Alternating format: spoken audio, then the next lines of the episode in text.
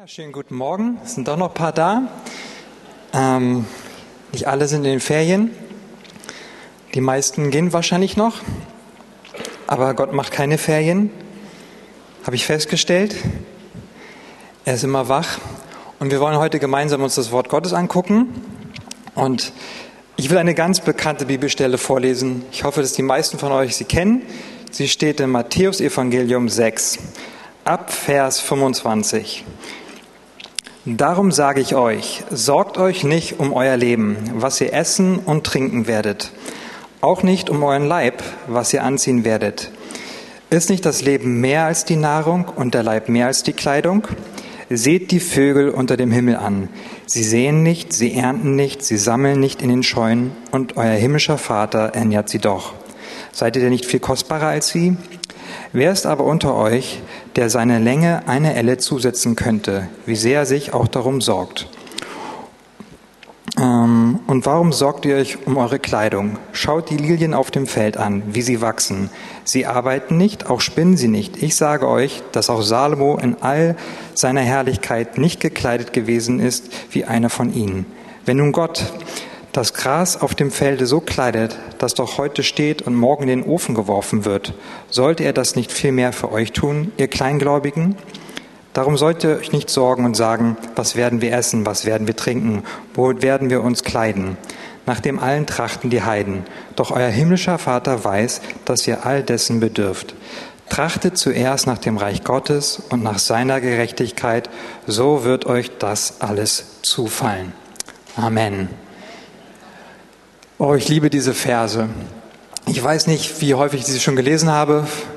Dutzende Male, vielleicht hunderte Male. Und ähm, sie haben mich immer wieder ermutigt und sie tun es immer wieder. Und das ist so die klassische Bibelstelle, wenn es um Versorgung geht, wenn es um Finanzen geht. Ähm, aber da steckt noch viel, viel mehr drin. Ich möchte heute über Versorgung sprechen, mehr im Allgemeinen, nicht so sehr über Finanzen. Und ich hatte vor zwei Jahren meine Predigt gehalten, habe ich diese Verse auch vorgelesen und ich habe sie in einem anderen Kontext euch ähm, gebracht. Und ich möchte euch kurz daran erinnern, weil Jesus hier etwas sehr Interessantes tut. Er erklärt eigentlich, warum wir nicht arbeiten sollen. Und zwar können wir lesen, dass die Vögel, sie ernten nicht, sie säen nicht, sie tun nichts in die Scheune.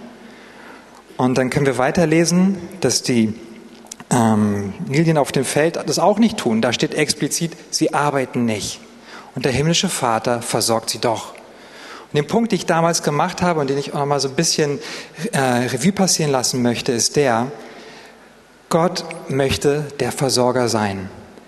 Es soll nicht deine Arbeit sein, es soll nicht dein Chef sein, sondern er möchte dein Versorger sein. Und das Interessante ist, dass sich damit etwas verändert, und zwar die Motivation, warum wir arbeiten.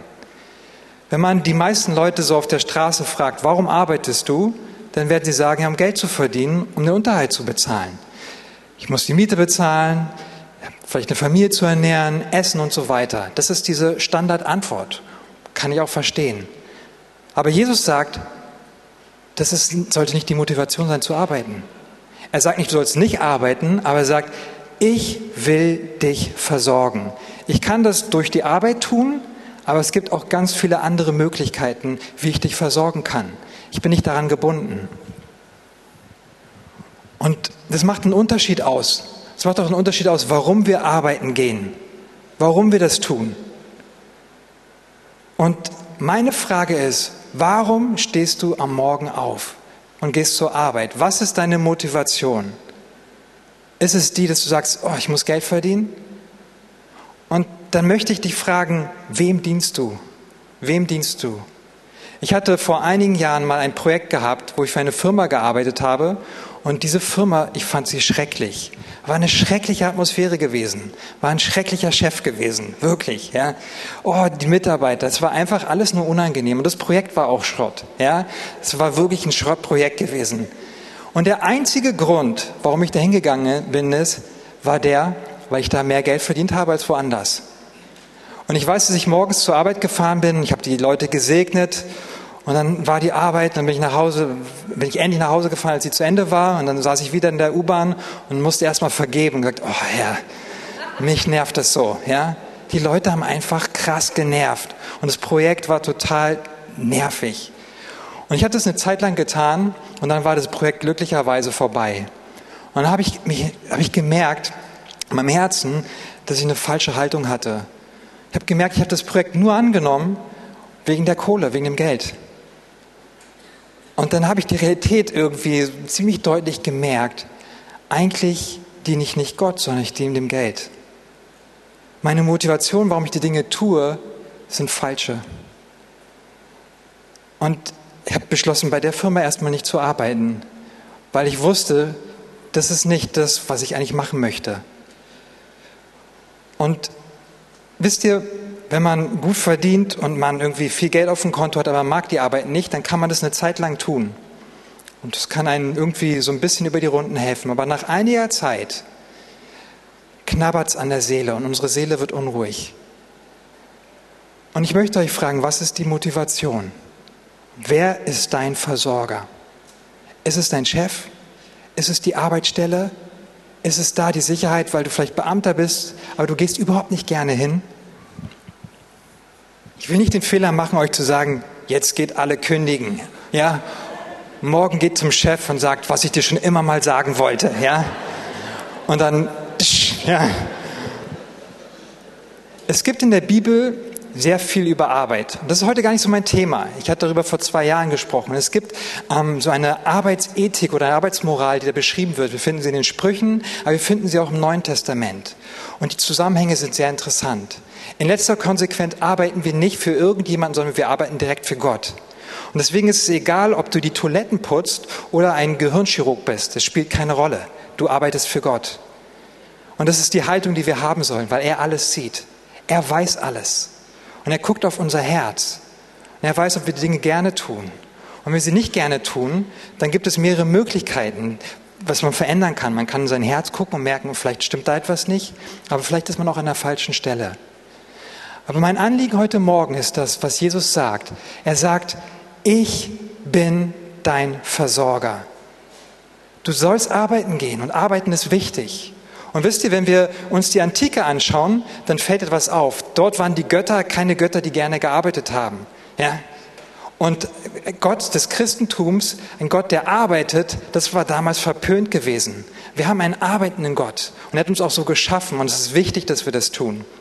Aber es ist nicht, dass das die Quelle unserer Versorgung ist. Er möchte es sein. Er möchte es sein. Und es ist so wichtig, dass wir das verstehen.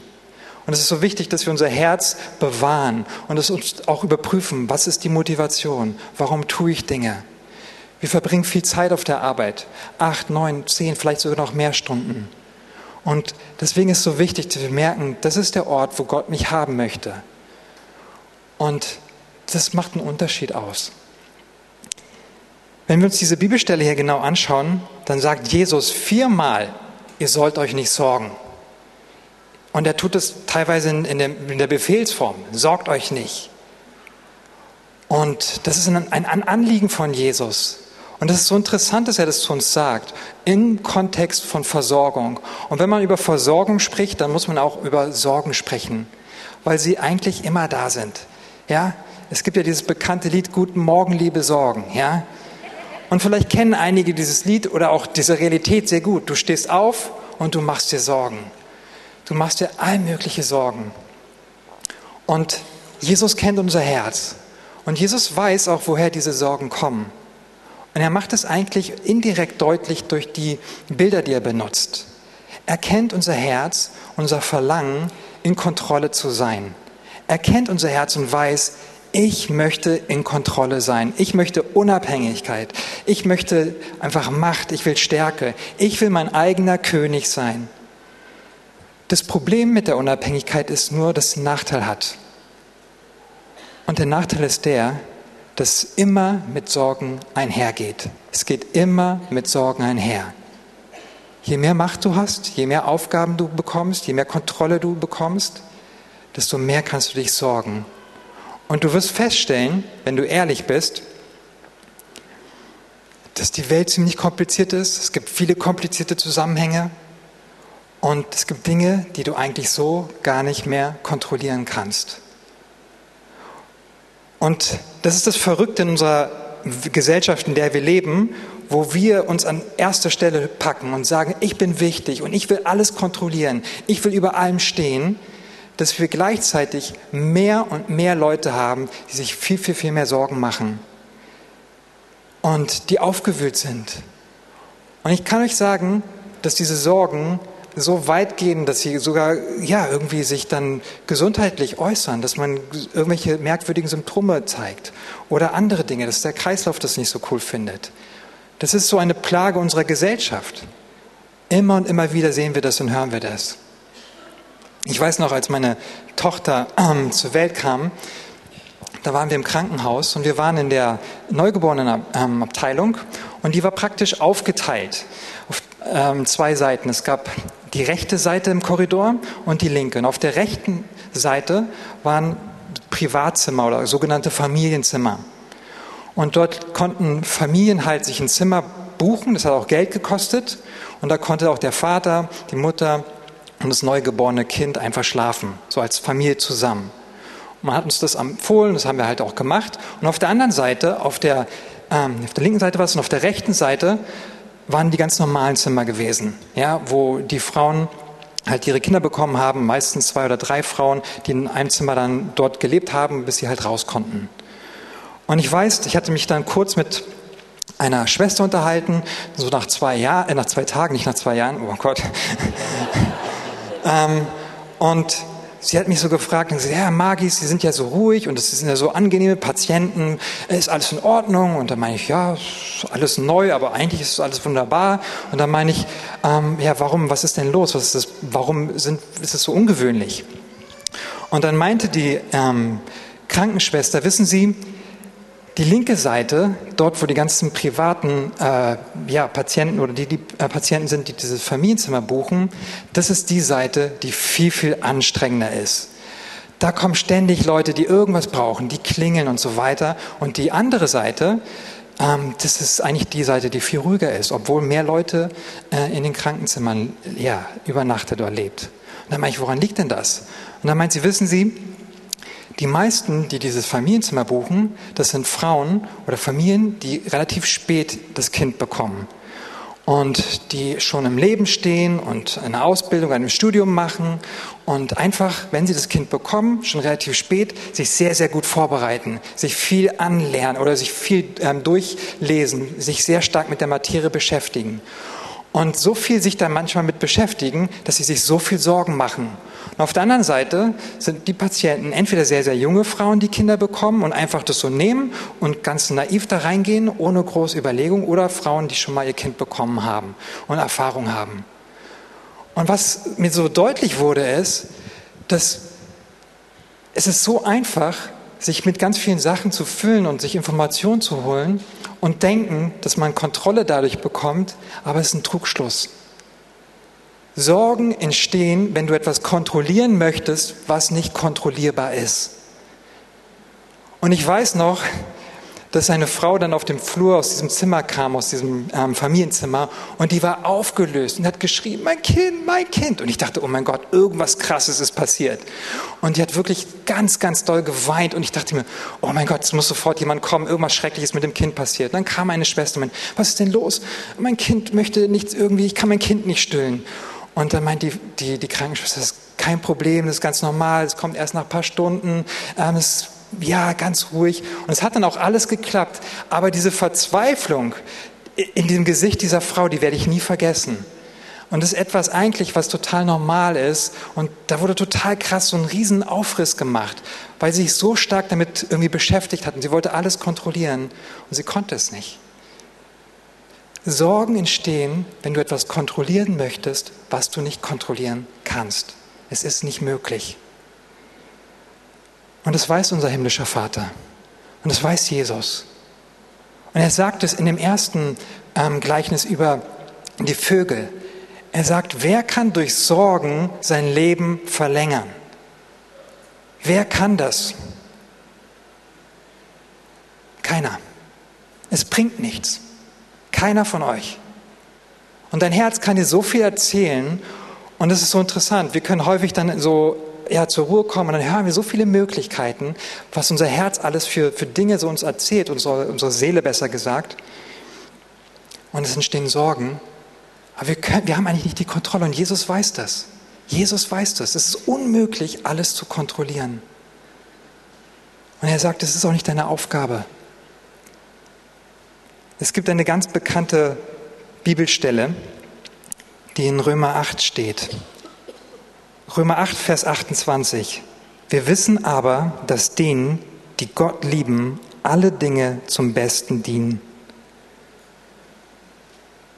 Wenn Gott deine Nummer eins ist, wenn du ihm dienst, wenn du ihn liebst, wenn du ihm nachfolgst, wenn du sagst, ich gebe auf, immer und immer wieder, hier hast du mein Leben und ich weiß, dass deine Wege besser sind als meine Wege, dann passiert etwas sehr Interessantes. Du bist nicht mehr der Mittelpunkt des Universums, aber wenn du es abgibst, dann macht Gott dich zum Mittelpunkt. Und er sagt, alles, was passiert, ob gut oder schlecht, es wird dir dienen. Wenn ich für dich in Kontrolle bin, dann werden diese Dinge dir dienen. Sie werden dir dienen.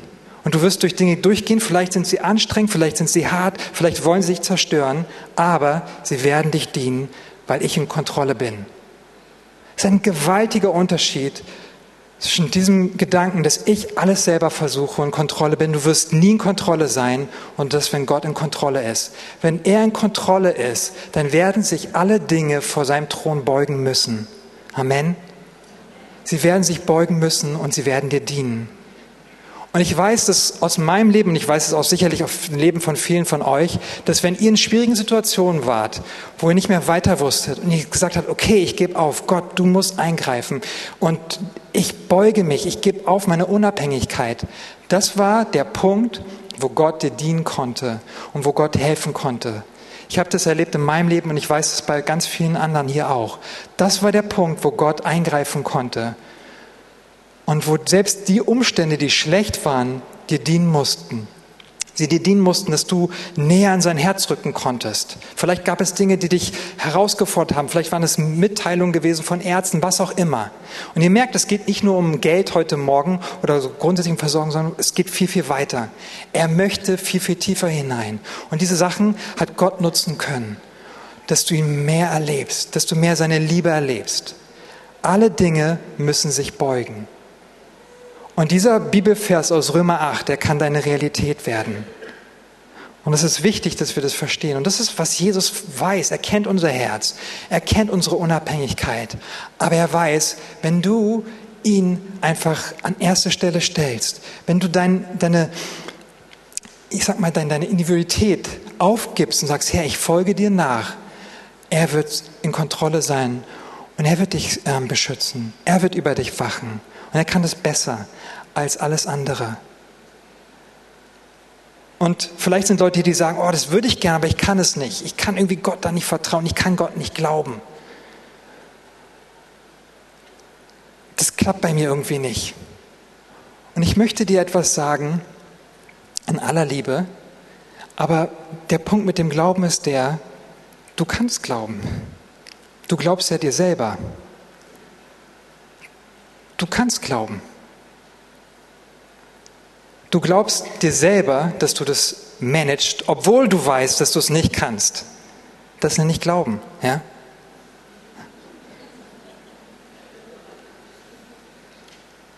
Jeder von euch ist in der Lage, und ich höre das immer wieder, ich würde das gerne, aber ich kann das nicht.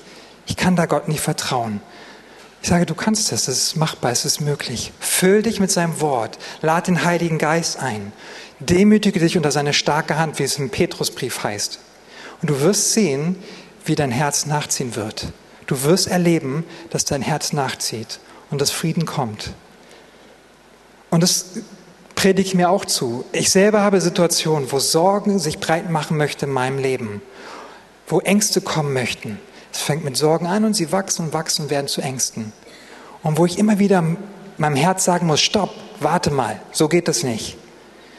Und ich immer wieder den Herrn suche, seinen Frieden suche, der wirklich meinen Verstand übersteigt. Und nicht nur sage, Herr, ändere bitte die Umstände, sondern Herr, verändere mich. Der zweite Punkt ist der, wo Jesus ein weiteres Argument aufgreift. Er sagt, seht euch die Lilien auf dem Feld an.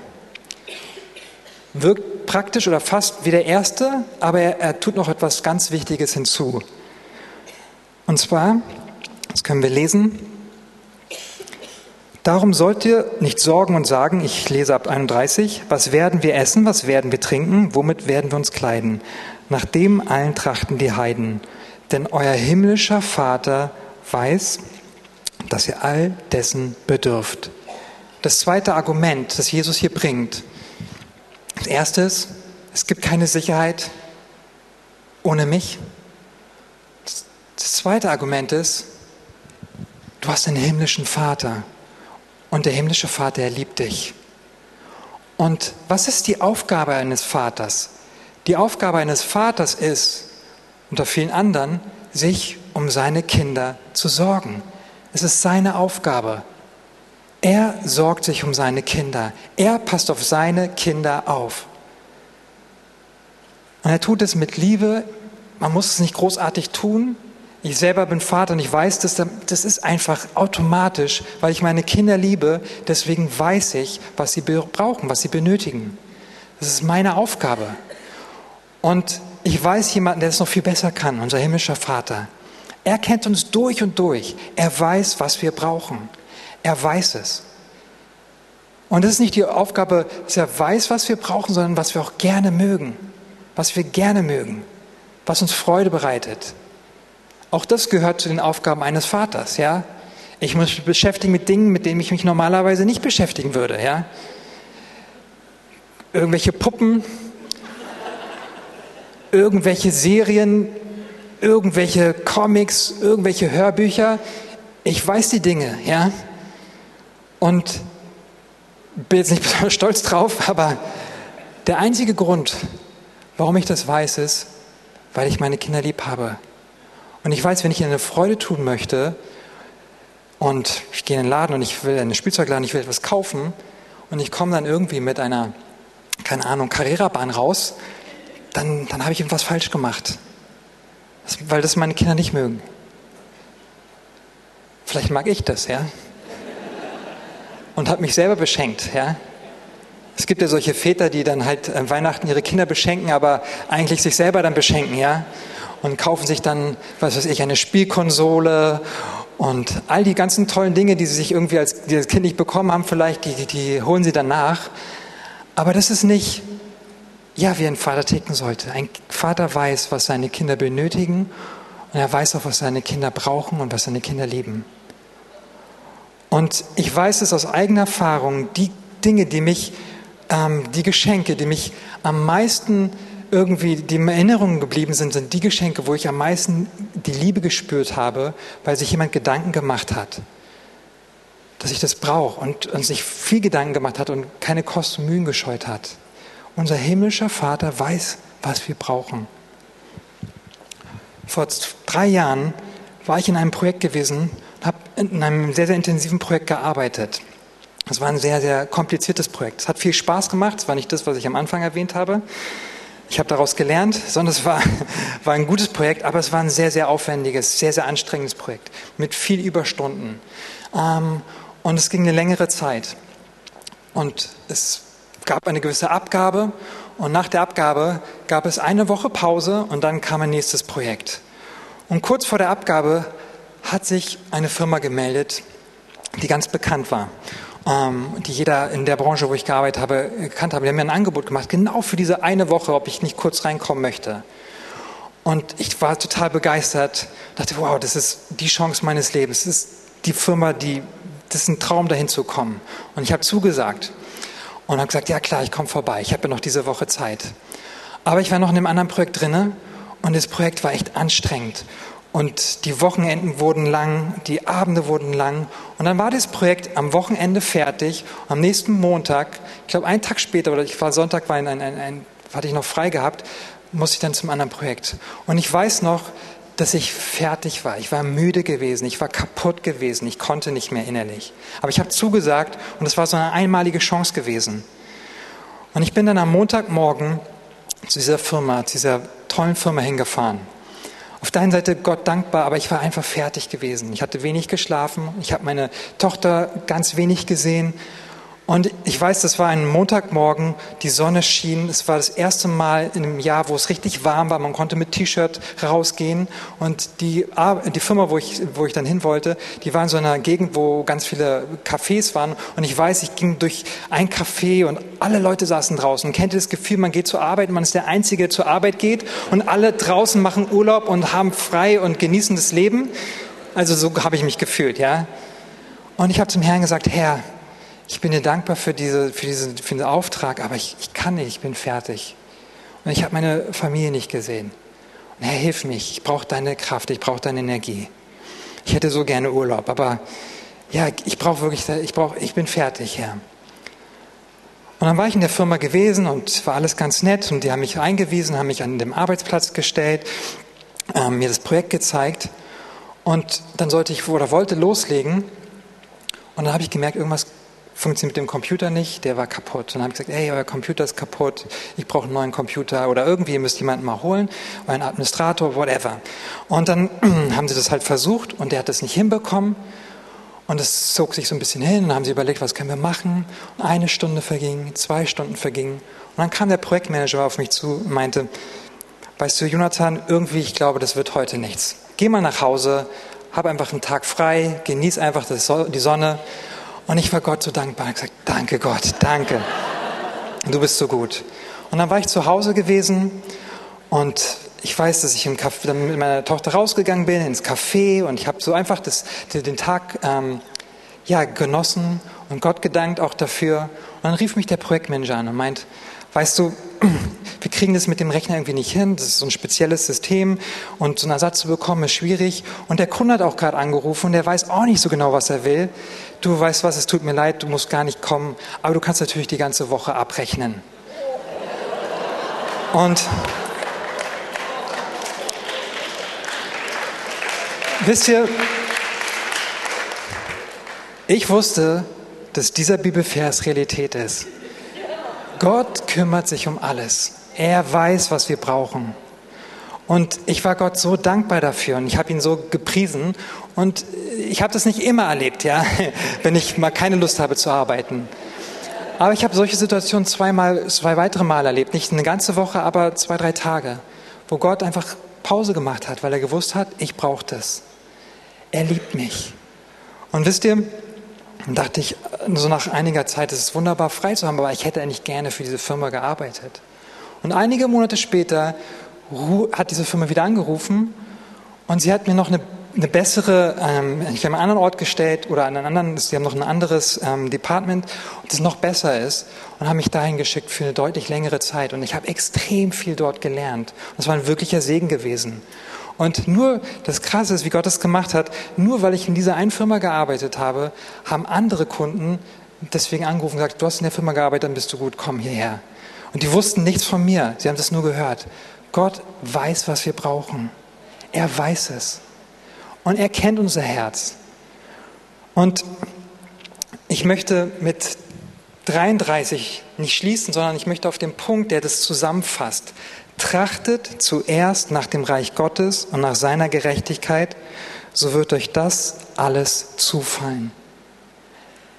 Es ist praktisch eine Zusammenfassung von dem, was Jesus sagt, mit einem zusätzlichen Punkt. Mach mich zur Priorität Nummer eins in deinem Leben. Jage dem Reich Gottes nach. Such die Gemeinschaft mit mir. Such die Gemeinschaft auch mit anderen. Jage meiner Gerechtigkeit nach. Und du wirst erleben, dass ich mich um den Rest kümmere. Ich werde mich um den Rest kümmern. Es gibt eine alte Geschichte von der englischen Königin, Königin Elisabeth I. Und die hat eine Expedition gemacht. Oder sie wollte, dass für ihr Königreich eine Expedition gemacht wird. Und es gab eine Person, ein, die war besonders geschickt und sie wollte sie in dem Team haben die sollte diese Expedition leiten. Und sie hat sie dann an den Hof geholt und gesagt, lieber Mann, ich brauche deine Hilfe, du bist hervorragend in dem Fach, bitte leite diese Expedition für mich. Und dieser Mann so ein Geschäftsmann gewesen, war nicht begeistert davon. Hat gesagt, wissen Sie, Ihre Hoheit oder was auch immer, ich war nicht dabei gewesen, da gibt es sicherlich ein Protokoll. Wissen Sie, ich würde gerne, aber ich habe ein Geschäft. Und wenn ich nicht da bin, ich habe große Sorgen, dass dieses Geschäft irgendwie nicht funktioniert. Und dann sagt die Königin einen ganz bekannten Satz. Machen Sie mein Anliegen zu Ihrem Anliegen, dann mache ich Ihr Anliegen zu mein Anliegen. Der Mann hat verstanden. Wenn ich für die Königin arbeite, dann sorgt sie für den Rest. Und genau das Gleiche tut Gott auch für uns. Wenn du für ihn lebst, wenn du sagst, ich lebe für dich, ich gehe dahin, wo du mich hinschickst, hinschickst, dann werde ich mich kümmern. Das ist praktisch wie ein Blankocheck. Wie die beste Kreditkarte. Es gibt ja Platinum, Gold, Platinum und was auch immer, oder eine schwarze, die ist noch besser. Die ist noch besser. Wir brauchen nie Angst zu haben, egal wie die Wirtschaft ist, egal wie es irgendwie um uns herum geht. Wir brauchen nie Angst haben. Dieses Versprechen ist mehr wert als alles, was wir kennen auf dieser Welt. Die größte Sicherheit. Und wisst ihr, wir Deutschen, wir lieben ja Sicherheit. Ja? Oh, wir lieben Sicherheit. Wir sind das Volk mit der höchsten Sparquote. Ich glaube, es liegt bei 10 Prozent. Und wir denken, dass wenn wir da irgendwie ganz viel auf der Bank haben und Altersvorsorge. Und das ist nicht schlecht, sowas zu haben, aber wenn wir da unsere Sicherheit herholen, dann leben wir in einer Illusion. Wir denken, wir können etwas kontrollieren, was unkontrollierbar ist. Das ist eine Illusion. Der letzte Punkt, den ich machen möchte, ist, wirkt fast wie ein philosophischer Punkt. Er steht in 25, ist das Leben nicht mehr als die Nahrung und der Leib mehr als die Kleidung? Man könnte es so allgemein sehen, ja, das ist wunderbar, so philosophisch. Und man könnte denken, das ist nur an Nichtchristen gerichtet. Aber es zählt auch für uns, die, die wir Gott kennen. Vielleicht kennst du Gott nicht, vielleicht kennst du ihn. Es gibt mehr als nur Versorgung. Unser himmlischer Vater weiß, was wir benötigen. Und er will praktisch uns damit sagen, Versorgung ist wichtig, aber eigentlich unwichtig. Schau dir Prioritäten an. Das, was deine Seele braucht, ist nicht die Versorgung. Deine Seele braucht mich. Vielleicht habt ihr das mitbekommen. Vor einigen Wochen hat ein ganz bekannter Koch Selbstmord begangen. Ähm, er hat Selbstmord begangen in einem Luxusressort in Frankreich weltweit bekannt. Hatte so eine TV-Show gehabt und ich habe mir die gerne angeguckt. Das war jetzt kein sehr, sehr exklusiver, extravaganter Koch, der viele Michelin-Sterne hatte. Das war so ein bisschen der Rockstars unter den Köchen. Aber er führte ein Leben wirklich Saus und Braus. Er war bekannt dafür, für seine Party, für seinen sehr, sehr exzessives Lebensstil. Und es ist, äh, ironisch ist es vielleicht das falsche Wort, aber was hier steht, ist das Leben nicht mehr als Nahrung? Und es gibt Leute, die versuchen, sich ja, ihr Glück mit Dingen zu erkaufen. Und ihr Lebensziel ist es, ähm, dahin zu kommen. Und das ist wahrscheinlich die, die, die, die, ich würde mal sagen, das sind die meisten aus unserer Bevölkerung, die versuchen, nach oben zu kommen, reich zu werden. Aber sie werden es nie schaffen. Und es ist ständig diese Motivation, wenn ich das schaffe, wenn ich dahin komme, dann geht es mir gut. Dann gibt es einen Bereich, einen sehr, sehr kleinen prozentualen Bereich an Leuten, die haben es geschafft.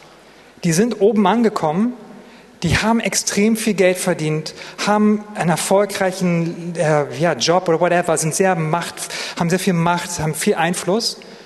Und sie merken, oh, das erfüllt nicht so sehr. Und sie denken, jetzt muss ich noch einen draufpacken. Und sie arbeiten noch härter. Sie verlangen noch mehr von ihrem Körper ab. Sie wollen noch weiter gehen und denken, ich muss das Doppelte erreichen. Und dann, wenn ich das erreicht habe, dann geht es mir gut. Und dann gibt es die Personengruppe, wie dieser Koch, die eigentlich verstehen, die oben sind. Und dieser Koch hat für die Präsidenten gekocht und ähm, auch gespeist. Er kennt die ganzen Stars. Ähm, er hat Geld en masse. Er hatte viele Frauen gehabt. Er hat alles erlebt. Und er weiß, das kann nicht befriedigen. Und mehr kann auch nicht befriedigen. Und sehen, keine, ja, Sinn, sehen keinen Sinn mehr im Leben und nehmen sich das Leben. Und Gott sagt, es gibt so viel mehr. Es gibt so viel mehr. Ich habe dich geschaffen. Ich weiß, was deine Seele benötigt. Und in letzter Konsequenz braucht deine Seele, sie braucht mich. Sie braucht immer wieder die intime Gemeinschaft mit dem Heiligen Geist. Immer wieder diesen Kuss, dass du geliebt bist, dass du angenommen bist. Sie braucht Sinn. Und nur die einzige Person, die dir Sinn geben kann, ist der Herr. Und er weiß das und er sagt es in seinem Wort. Ist das Leben nicht mehr? Die meisten Leute, die draußen leben, die leben nicht nach diesem Prinzip. Sie sagen, das ist alles, was da ist. Gutes Essen oder einfach Erfolg, all das, was man damit kaufen kann. Das ist, und wenn sie es erreicht haben, merken sie, es ist eigentlich nicht so der Fall. Und ich möchte die einladen heute Morgen, die an diesem Punkt stehen in ihrem Leben. Sie merken, ah, mein, meine Seele ist unzufrieden. Vielleicht kennst du den Herrn noch gar nicht, du gehst mit ihm nicht und etwas in dir äh, ja, zieht dich und sagt, ich brauche mehr. Und du tust alles Mögliche in deinem Leben, um diese, dieses Gefühl zu ja, unterdrücken, indem du dich mit anderen Sachen versuchst zu befriedigen. Aber es kommt immer wieder dieser Schrei, dieser dumpfe Schrei hoch. Es reicht nicht aus. Ich möchte dich einladen, diesen Herrn kennenzulernen, ihn einzuladen als dein Herrn in deinem Leben. Und er will nicht nur die Nummer eins sein, sondern er will dich wirklich, wirklich mit Frieden füllen, mit Sinn füllen. Aber es sind auch Leute hier, die mit dem Herrn gehen, die den Herrn kennen, aber die trotzdem diese Leere spüren. Und der Heilige Geist, er klopft erneut an deinem Herz und sagt, es gibt mehr. Es gibt mehr. Es gibt mehr als nur ein bisschen Errettung. Ein bisschen klingt negativ. Errettung ist was Wunderbares. Es gibt mehr. Es gibt mehr. Er klopft werbend und sagt, ich habe so viel mehr für dich. Ich will dich füllen mit, deiner, mit meiner Liebe immer und immer wieder. Und ich weiß, was du brauchst. Ich weiß, was du brauchst. Ich kenne die ganzen Dinge. Ich weiß, wie viele Haare du auf dem Kopf hast. Denkst du, ich weiß nicht, was, was, was du toll findest? Denkst du, ich, ich weiß nicht, wo, was, was deine Herzenswünsche sind? Als ich mich vorbereitet habe und so darüber nachgedacht und gebetet habe, hat der Herr immer wieder diesen Vers betont. Denn euer himmlischer Vater weiß, dass ihr dessen bedürft. Er weiß es. Und er will euch erfüllen, er will euch beschenken. Und ich habe den Herrn gefragt, Herr, was willst du tun? Was hast du vor? Und er hat mich an eine Situation erinnert, vor einigen Jahren hier in der Gemeinde. Da hatte ich den Eindruck gehabt, dass der Herr Urlaube schenken möchte. Vielleicht können sich einige erinnern. Und wir haben dafür gebetet. Und wisst ihr was? Danach kamen einige Leute auf mich zu. Ich will nicht lügen, ich weiß nicht mehr wie viel, aber es war eine gute Handvoll Leute. Und sie haben mir Zeugnis gebracht. Und es war toll zu hören, wie der Herr euch einen Urlaub geschenkt hat. Ihr hattet vielleicht kein Geld gehabt oder die Situation hat es nicht zugelassen.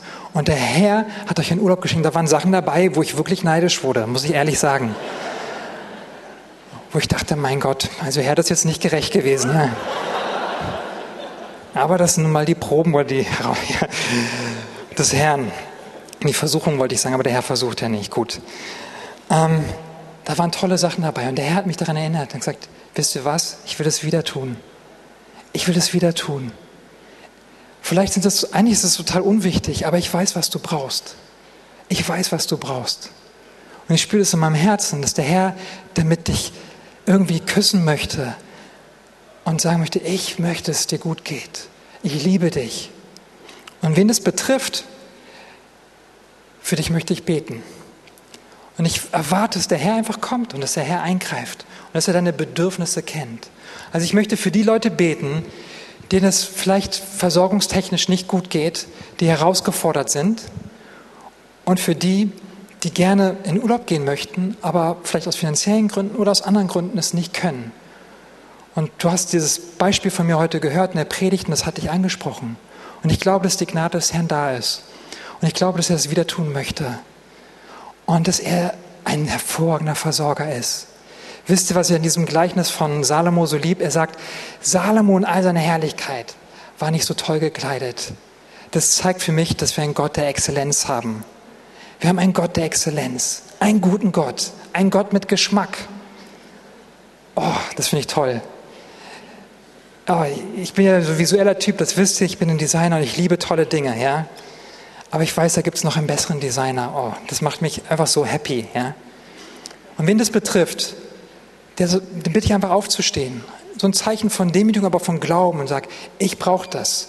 Ich brauche Versorgung oder da gibt es Dinge, die klappen irgendwie nicht. Ich brauche einen Durchbruch, dann steh einfach auf. Ich möchte für dich beten.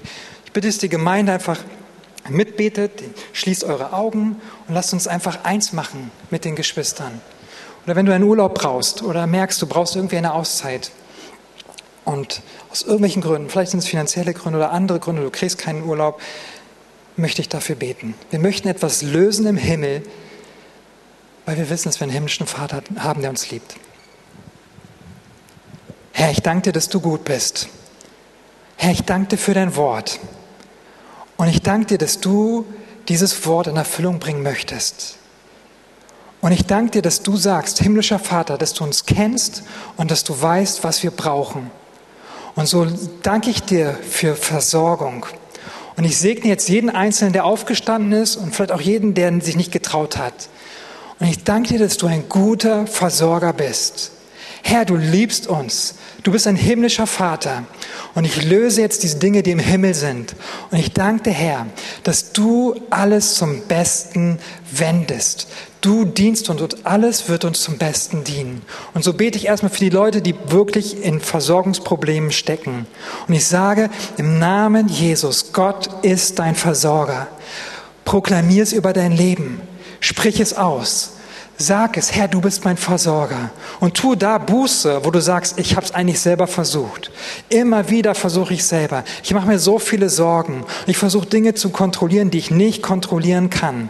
Und tu Buße. Und wenn du merkst, dass dein Herz in dir arbeitet, immer wieder, dann suche ihn, such seine Gegenwart und sag, Herr, ich brauche dich. Ich will nicht mir glauben, sondern ich will dir glauben. Er ist dein Versorger. Und ich bete für neue Jobs. Ich bete für Leute, die vielleicht schon lange arbeitslos sind und die nicht mehr in die Arbeitswelt kommen oder kommen können und wo vielleicht das Amt sagt, es gibt keinen Job mehr für dich. Du bist zu alt oder du hast deine Ausbildung reicht nicht aus oder vielleicht hast du nicht den richtigen Status. Ähm, ich bete für Geschwister aus anderen Nationen, die auf diesen, ja, auf irgendwie diesen Status warten, deswegen nicht arbeiten können. Ich sage, das soll sich jetzt ändern in dem Namen Jesus. Lass uns eins machen jetzt und sagen, es muss sich ändern. Es muss sich ändern in dem Namen Jesus. Und ich danke dir, Jesus, dass du unser Versorger bist. Und das ist eigentlich etwas, was selbstverständlich ist. Und ich segne euch. Und jetzt möchte ich für die Person beten, die dringend einen Urlaub brauchen und aus unterschiedlichen Gründen, dass es nicht klappt, vielleicht aus finanziellen Gründen. Und ich sage, der Herr ist der Versorger und auch das muss sich vor Gott beugen. Und ich danke dir für tolle, für einen tollen Urlaub für meine Geschwister. Auch wenn es eigentlich völlig unwichtig ist. Und wir könnten auch ohne leben, aber du kennst unser Herz. Du weißt, was wir brauchen. Und du weißt, dass wir für dich laufen und dass unser Herz auch manchmal Ruhe braucht. Und ich danke dir dafür. Und ich sage, es soll geschehen in dem Namen Jesus. Es soll geschehen, ergreife es. Amen. Amen. Wisst ihr, wenn der Herr dann das Wunder tut, müsst ihr auch darüber berichten. Ähm, ihr dürft mich gerne neidisch machen. Und ich war begeistert, von so vielen zu hören, wie der Herr eingegriffen hat, mit tollen Geschichten. Und wenn Gott etwas tut in eurem Leben, dann erzählt es den anderen. Erzählt es den anderen, damit sie auch Glauben aufbauen und sagen, wenn Gott das für dich tun kann, du, du der, ich will nichts Negatives sagen, dann kann es auch für mich tun. Und er möchte es tun. Ich möchte die Anbetungsgruppe ähm, bitten, nach vorne zu kommen, dass sie uns noch kurz dienen. Und wir wollen den Gottesdienst mit einem Lied abschließen, aber ich möchte auch die einladen, die sagen, ja, ich brauche wirklich mehr. Ich brauche mehr von Herrn. Das Leben ist mehr. Ich brauche eine neue Berührung von Gott. Oder du gehörst zu der Personengruppe, die Gott gar nicht kennen. Und wo es diesen Schrei gibt, da muss doch mehr da sein. Und du hörst es und dein Herz spricht dich an, sagt, ich bin so eine Person. Dann lade ich ein. Komm in diesem Lied, das wir jetzt spielen, nach vorne. Hier werden Gebetshelfer sein und sie werden gerne mit dir beten. Sie werden gerne ähm, dir dienen und dir zeigen, wie du diesen Gott kennenlernen kannst. Lass uns noch kurz einfach Gott erheben. Ein Gott, der uns lieb hat, der weiß, was wir brauchen. Oh, ich bin so begeistert von Gott. Ich bin so begeistert, dass er weiß, was wir brauchen. Wir müssen uns keine großen Sorgen. Keine großen Sorgen machen. Wenn du sein Anliegen zu deinem machst, dann macht er dein Anliegen zu seinem.